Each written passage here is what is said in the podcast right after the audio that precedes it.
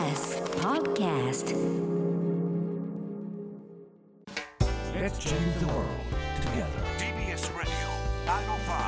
905-954発信型ニュースプロジェクト荻上チキセッション韓国の元慰安婦裁判日本政府に賠償命令韓国人の元従軍慰安婦ら12人が日本政府に損害賠償を求めた裁判でソウル中央地裁は原告の訴えを認め日本政府に1人当たり1億ウォン日本円でおよそ950万円の賠償を命じました。元慰安婦らが日本政府を相手取った韓国での裁判で判決が出たのは初めてです。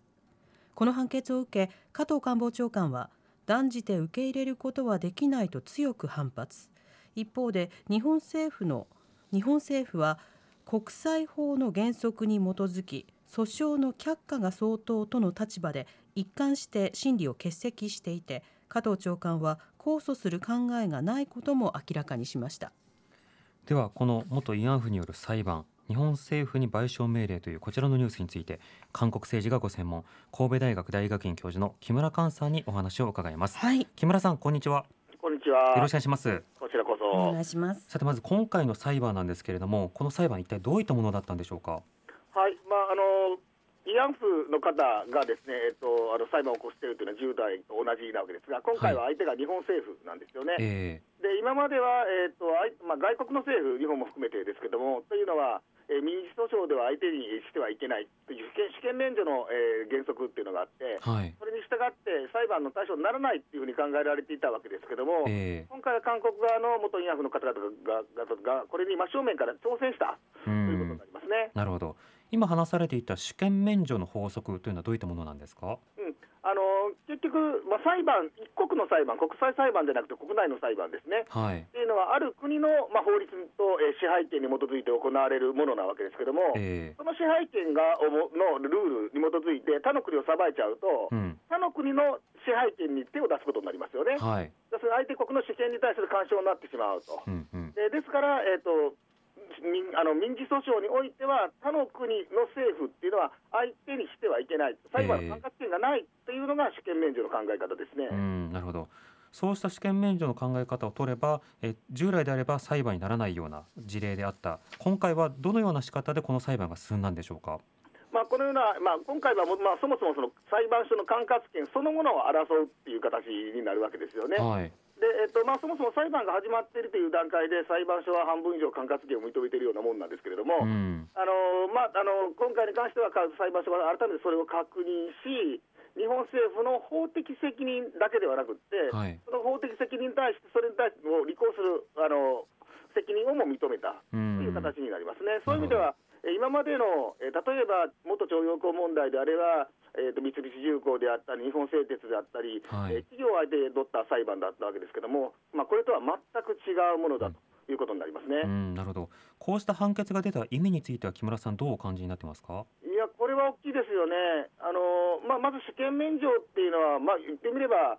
えーこういった過去に関わる問題やさまざまな民事訴訟っていうのが外交関係に直接波及しないように、えーまあ、歯止めあの設定されてる歯止めみたいなもんなんですよね。はいでこれを完全にまあ外してしまうような形になってくる。でそして、まあ、もちろんこれはえっと重大な人権上の侵害があったからというので、あえてここは例外なんだっていうあのルールをあの説明にはなってるんですけども、えでも同時に、どっからどこまでが重大な人道上の問題なのか、人権に対する侵害なのかっていうのは、実は誰にも分かんないんですよね。で韓国の人たちからすれば、例えば元徴用工の問題だって、はいえー日本によって動員されて、過酷な環境で働かされたんだから、重大な人権の侵害だと、おそらく主張するでしょうね。ええでそうすると、ねずそうするとずるずるずるずると範囲が拡大していく。うんそしてもう一つのポイントっていうのは、今までであれば相手が企業だったわけです。ええでよくよく考えてみる、なんで慰安婦の人たちが今回、企業ではなくて日本政府なのかっていうのは、企業を訴えようと思ったら、戦前に自分たちが働かされた企業が今も存在しないとダメですよね。はいでですけど、慰安婦の方々が働いた慰安所っていうのは、もうほとんど実際、今存在しませんから、ええ裁判のしようがないわけですようね。んでだからこそ日本政府を訴えてるわけですけど、はいでってことは逆に言えば、誰でも訴え先が簡単に見つかっちゃう。うんででしかも、えっと、元徴用工裁判、2018年10月の裁判で、日本の植民地支配は違法だから、えーそれのもとあの行為に基づいて被害を被った人は、みんな慰謝料請求権があるって言ってるんですね、ええ。逮捕費は別に。はい。でこの2つの裁判所を組み合わの判決を組み合わせてしまうと、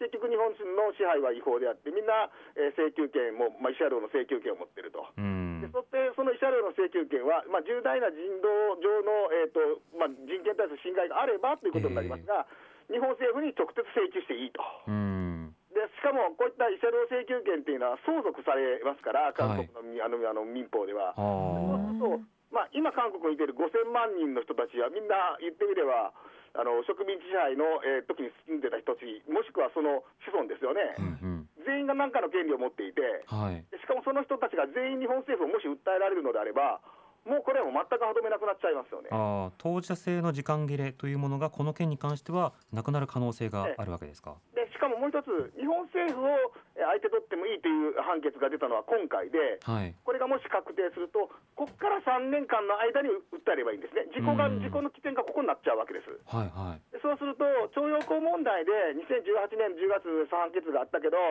でそれが、えーそこから時効が、えー、と切れ切れて、裁判ができるのは3年間です。でその3年間というのは18たす3だから2011年10月、今年の予定だったんですね。ええだけどそれが今度はまた違う判決が出て、今度は日本政府を相手にしたあの裁判であれば、ここからまた3年できますよと、うん。どんどんどんどん後ろに伸びちゃうんですよ。なるほど。で延そうすると裁長されていく。判の準備も、えーしやすくなってくるし、できる人も多くなってくる、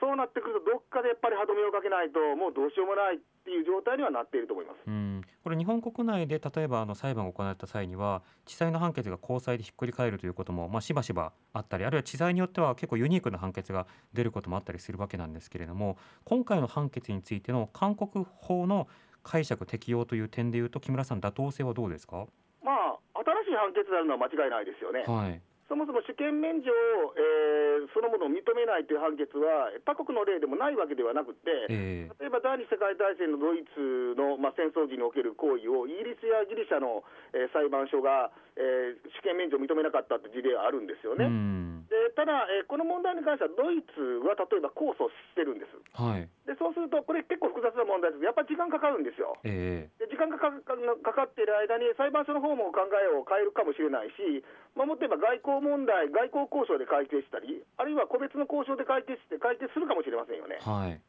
まあまあ、ドイツの場合、そういった可能性をこう探って、まあ、時間かけて、まあ、自分の方も方針を考えてるんでしょうね、おそらくね。うんだけど、まあ、今回の日本の場合には、もう今日早々に、えー加藤官房長官が控訴しないってええ言っちゃってるんですよね。はいで控訴しないっていうことは、判決、このまま確定しますよね。うんなるほど確かにでそうすると、この問題っていうのは、あのもう、もっと徴用工問題で現金化するのしないのって議論をずっとやってるわけですけど、ええそれとほぼ同じ状態に、もう下手すると来月ぐらいになっちゃうわけですよ。ああもうあのかか関わりにくいような格好で口出しにくいような格好になっていくわけですかね。はい、判決は確定する。うん。あとは、あの勝った原告、えーが、例えば差し押さえをするのか、ええ。差し押さえする場合、今回は日本政府の財産ですよね。う、ん。大使館とかになるわけですよね、はい。これも大変ですよね。なるほどこれあの慰安婦問題としてはあの、まあ、歴史改ざん主義は別として、まあ、人道上の問題がありそしてそれに対してしかしながら法的に対応が難しい中で政治的決決着を模索したがそれがどうもいい着地点を見つけられてないという経緯があったりしましたよね。今後この慰安婦問題に関して今回の裁判の判決が与える影響についてはいかがですか？あのまあ、結局、日本政府とか、まあ、日本と韓国双方の間の慰安婦問題、まあ、それだけではなくて、結局、まあ、植民地支配の、えー処理の問題に関する法的解釈、まあ、法的解釈の幅がどんどんどんどん大きくなっていってる、まあ、一つの現象なんですよね。はい。ある意味、極端なところまで行ったっていうふうに言ってもいいと思うんです。うん。ですから、実際問題やれやれるのは、もうあのこの法的解釈を前提にして、日本政府と韓国政府が外交的に協議して解決するってことは、もうほぼほぼ難しいんだと思うんですよね。えでそうするとやっぱり、まあ、本丸の請求権協定っていうのの解釈そのものを国際法的に確立するっていう作業に行かないと、もうどうしようもないんだろうなっていうふうな、えー印象を持っています。なるほど。ということは国際司法の舞台で議論が続けられるかどうかということですか？そうですね。結局、国内法っていうのは自分の国にとっては有利にできてますから、はい。えーそれだけで、えー勝負していくといつまでたっても解決はしないわけですね。うん。国内自国の国内だけであの、まあ、勝利が積み重なっていく、え自分で自分に勝利宣言しているような感じになっちゃうわけですよ。でそれだと、もう全く、えーっと先に進みませんしええ、世論は強硬化するばっかりですから、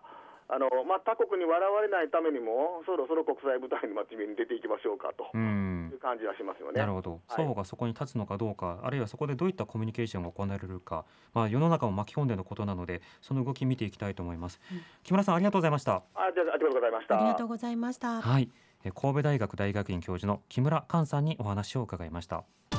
TBS Radio 荻上チキセッション five four.